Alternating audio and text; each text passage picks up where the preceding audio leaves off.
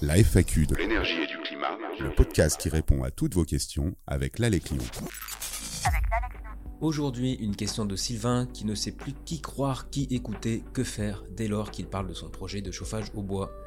En effet, Sylvain, nombreuses sont les idées reçues qui circulent sur l'utilisation du bois comme source d'énergie, et vous n'êtes pas le seul à vous poser des questions. Est-ce vraiment une énergie verte et renouvelable pour se chauffer?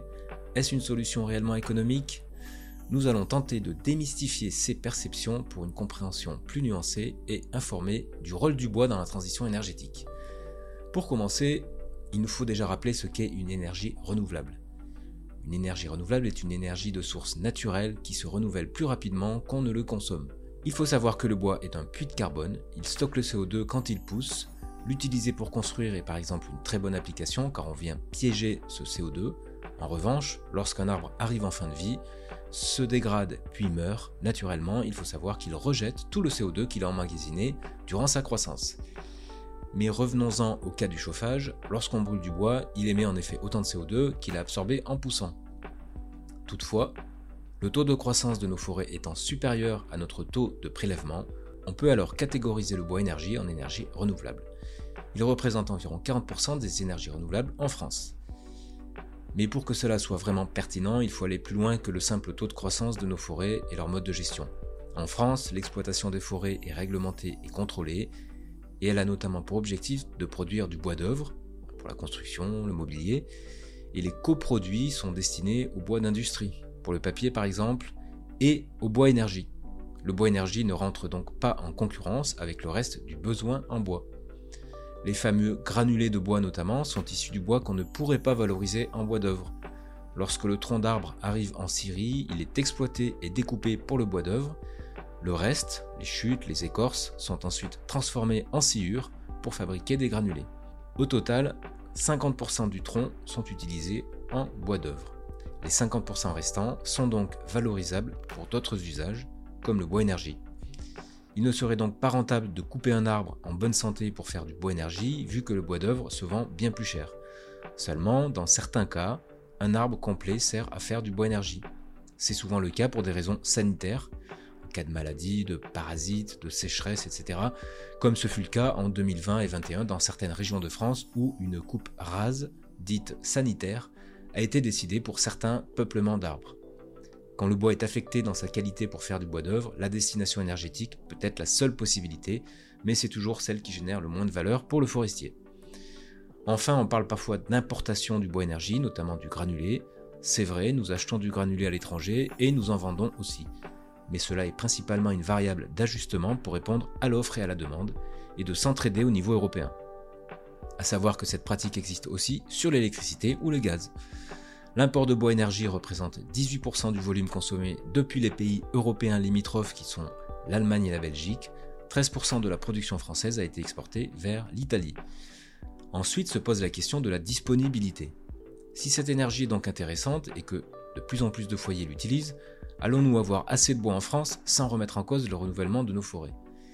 Eh bien tout d'abord, petite parenthèse, qui dit transition énergétique dit réduction des besoins en énergie et réduction de la dépendance à l'énergie quelle qu'elle soit, et qui dit réduction des consommations de chauffage dit isolation performante des logements.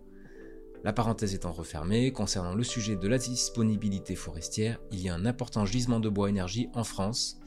Toutefois, deux facteurs majeurs impactent sur la productivité de bois énergie. Le premier est la ressource forestière. La forêt recouvre 30% de la surface française avec une exploitation majeure des forêts publiques, composées de résineux, mais une grande partie des forêts reste privée, à hauteur de 75%, composée de feuillus et peu ou pas exploitées pour du bois d'œuvre et d'énergie. Le deuxième facteur est la sylviculture, autrement dit la manière dont on entretient la forêt pour favoriser son renouvellement et donc son potentiel de bois, avec des coupes raisonnées et des nouvelles plantations par exemple. Avec une bonne prise en compte de ces deux facteurs, la production de bois énergie pourrait être multipliée par deux entre 2010 et 2050. A noter aussi un fort enjeu sur la santé de nos forêts. Une forêt monoessence est plus fragile et renferme moins de biodiversité, ce qui n'est pas préconisé dans, dans les plans de gestion forestière.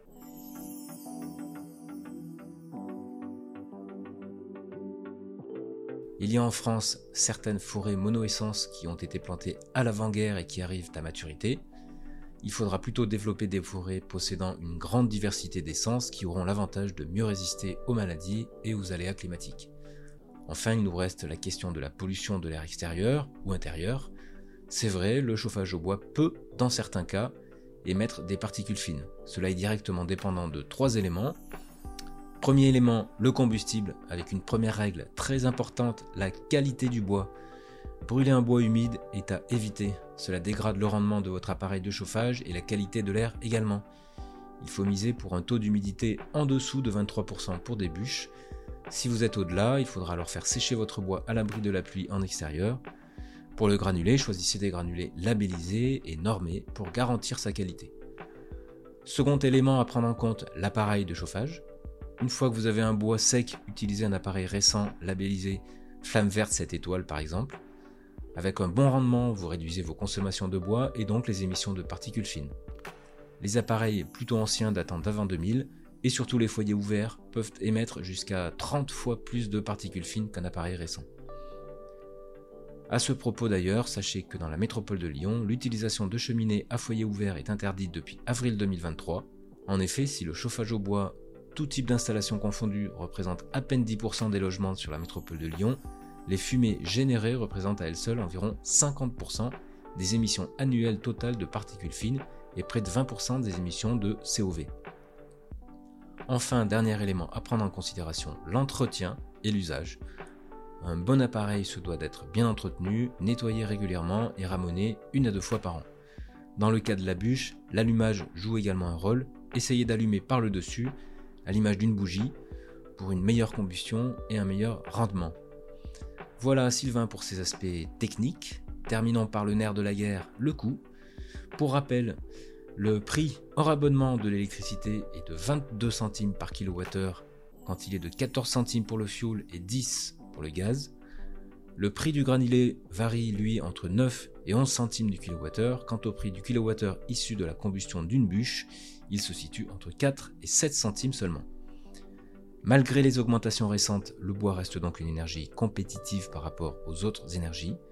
Rappelons aussi qu'à l'inverse de l'électricité et du gaz jusqu'en juillet 2023, le prix du granulé et des bûches n'est pas protégé par l'État. Sans le bouclier tarifaire prévu par l'État pendant la crise énergétique, le prix de l'électricité et du gaz aurait pu doubler, tripler ou encore plus augmenter pour le particulier. C'est ce qui s'est passé pour le prix du granulé notamment suite à la crise énergétique et à la forte demande. Ce dernier aura quasiment triplé. Le bouclier tarifaire n'étant pas applicable à cette énergie, son prix a fortement fluctué, mais toujours moins que le réel coût du gaz ou de l'électricité pendant la crise. Et aujourd'hui, de nouvelles usines de production de granulés ouvrent, ce qui permet de diminuer le prix du bois énergie. Voilà Sylvain, en résumé, le bois est une énergie intéressante écologiquement et financièrement, mais cela repose sur la bonne gestion durable de nos forêts, mais aussi des systèmes qui sont utilisés pour chauffer nos logements, Soyez vigilants sur l'isolation de votre logement et sur la qualité de votre bois pour un chauffage optimal chez vous. Merci d'avoir écouté ce podcast. À bientôt pour un nouvel épisode de la FAQ de l'énergie et du climat. Nous espérons vous avoir apporté une réponse claire qui vous aidera dans vos choix. Si vous aussi vous avez une question énergie-climat, rendez-vous sur alec-lyon.org, membre du réseau France Rénov. Nos conseillers vous informent, vous orientent, vous conseillent et vous accompagnent.